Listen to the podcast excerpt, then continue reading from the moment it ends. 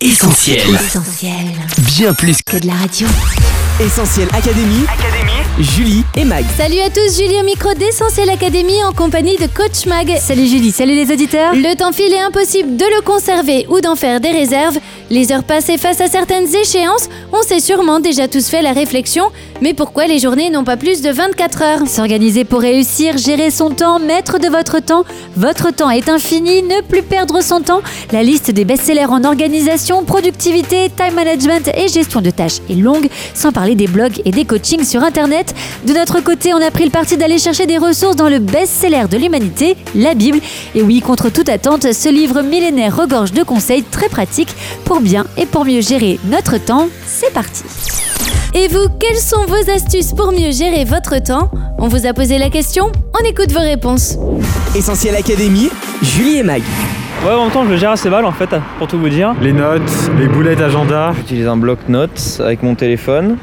Sinon, bah, tout simplement une feuille et du papier pour pas oublier. Pour mieux gérer mon temps, je commencerai par euh, essayer de couper avec les réseaux sociaux et euh, ouais, couper les notifications, tout ça sur mon portable pour éviter d'être dérangé par des proches. Ouais, moi j'avais installé cette application où on fait pousser un arbre euh, tant qu'on touche pas à son téléphone. Pourquoi pas ça? Les agendas numériques, je pense que c'est une bonne chose. Faire des to-do list pour s'organiser. Au travail, c'est plutôt Trello. Euh, je pense que beaucoup de gens connaissent, c'est l'outil euh, qui permet de gérer un peu son temps. Et puis Google Calendar ou bien euh, Apple Calendar. Quoi. Ouais, je fais beaucoup euh, agenda numérique. J'utilise juste le calendrier de mon téléphone, le truc intégré. ouais. Après, euh, globalement, j'ai toujours un peu le temps, donc euh, je suis jamais pressé, ça va. Moi personnellement j'utilise euh, plus des agendas euh, papier et euh, après c'est vrai que j'y ai pas trop réfléchi, c'est plutôt mon organisation. Quand je suis dans le train, le but, j'ai toujours un livre avec moi ou euh, quelque chose. J'ai un article qui met de côté à lire sur mon téléphone aussi. euh. Ça dépend, je sais pas moi, j'ai un emploi de temps très chargé donc euh, je gère même pas, du coup j'ai le travail. euh. En ce moment, vous voyez, comme j'ai pas de travail, euh, j'ai fini des études. J'ai une relation au temps qui est un peu spéciale, vous voyez. Je me déplace assez souvent aussi quand je en déplacement. euh, ça, j'optimise, oui. Coach, pour bien gérer son temps, il faut déjà prendre conscience qu'il est précieux, non? Ciel, que le temps est un bien précieux, écrivait Voltaire. Et en effet, Julie, le temps est une valeur à considérer. Il est précieux parce qu'il est compté, il ne nous appartient pas. Comme nous ne maîtrisons pas le capital temps de nos vies, il est donc important d'être conscient de la denrée rare et périssable qu'il représente. C'est justement pour cette raison que la Bible nous invite à racheter le temps. Pour cela, rien de mieux que de prioriser les tâches afin d'éviter de n'avoir à gérer que l'immédiateté et négliger au final ce qui est important. On peut s'aider ainsi du tableau mis au point par Dwight Eisenhower en classifiant les tâches selon leur importance et leur urgence. À retenir, priorité absolue si c'est important et urgent. Et puisque le temps est précieux, on veille aussi à traquer ce que l'on appelle les mangeurs de temps.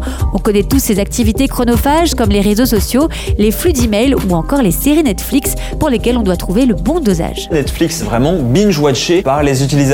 Au final, Mag, le rachat du temps, c'est une question de choix. Il y a Julie à nous de définir de manière responsable ce qui est le plus important, ce à quoi nous voulons vraiment accorder du temps, nos projets, mais aussi nos engagements. Essentiel Académie. Julie et Mag. Bien gérer son temps, Mag, passe aussi par la planification de nos journées. Et effectivement, la Bible nous engage à réfléchir pour agir avec circonspection. Cette attitude prudente est imagée par celle d'un homme qui, avant de bâtir une tour, s'assoit et estime l'ampleur de la tâche. Mieux vaut donc se poser et projeter nos journées plutôt que de foncer tête baissée et devoir renoncer ensuite. J'aime bien aussi ce conseil que donne Mathieu Desroches, formateur en productivité, à savoir prendre le temps de préparer sa semaine ou la journée du lendemain en se posant toujours la question quelle est la meilleure utilisation possible de mon temps? Alors on trie, on arbitre, on anticipe pour finalement décider de ce qu'on va faire en établissant une liste de tâches précises.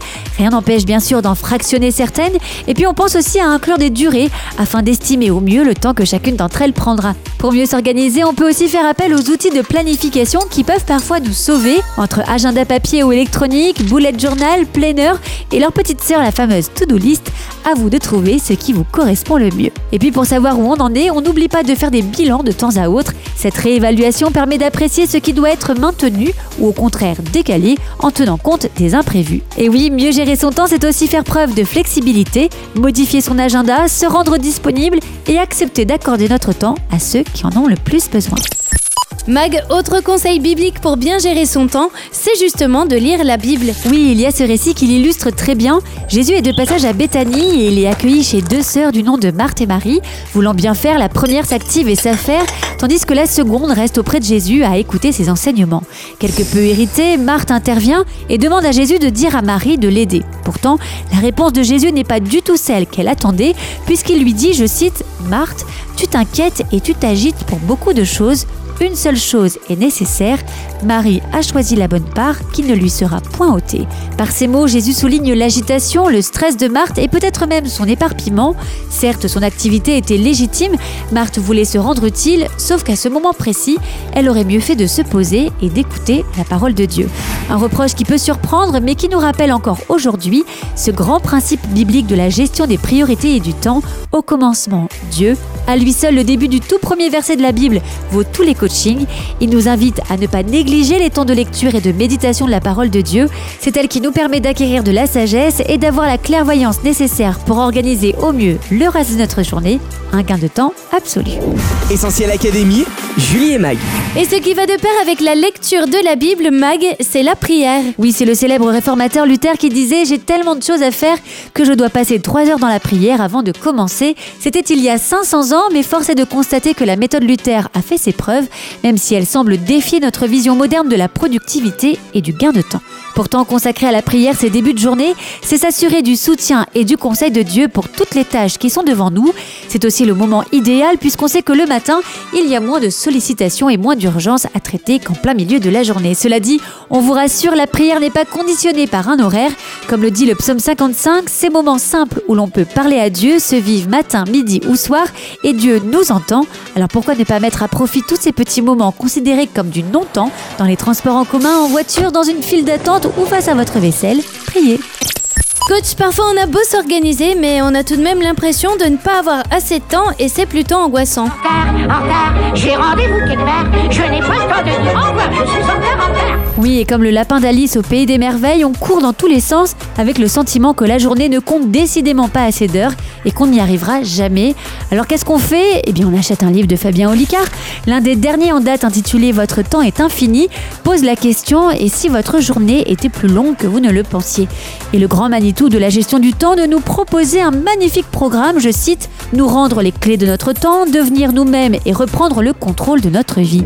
Avoir le contrôle du temps et de notre vie, c'est vrai que c'est la quête ultime, mais pourtant jamais satisfaite, car au fond, on ne contrôle pas grand-chose, notre temps n'est pas infini, et seul Dieu en est le véritable maître. Mieux gérer son temps, c'est donc avant tout compter sur Dieu, lui confier notre présent, notre avenir, notre éternité. Quand on fait ce pas de foi, notre vision du temps change, on arrive à mieux lâcher prise sur les imprévus et les changements d'emploi du temps, et en même temps, on est serein face à notre avenir et notre éternité. Enseigne-nous à bien compter nos jours. Cette prière de Moïse est certainement la clé du succès en matière de gestion du temps.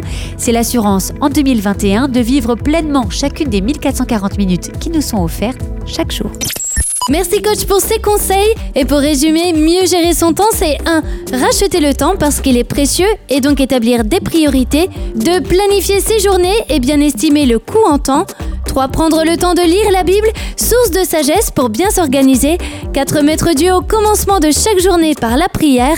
Enfin 5. Réaliser qu'on n'aura jamais la pleine maîtrise du temps, contrairement à Dieu. Essentiel Académie, Julie et Mag. Notre émission touche à sa fin et il est temps de vous dire au revoir. Merci à vous d'avoir été au rendez-vous. Vous pouvez réécouter cette émission en podcast. Il sera disponible dans quelques minutes sur essentielradio.com, Spotify, Deezer ou notre appli mobile. À très vite également sur les réseaux sociaux, Facebook, Twitter, Instagram, mais aussi YouTube. Mag, à la semaine prochaine. Oui, à la semaine prochaine Julie, prenez soin de vous. Salut Bye bye On retrouve, tous nos programmes sur essentielradio.com.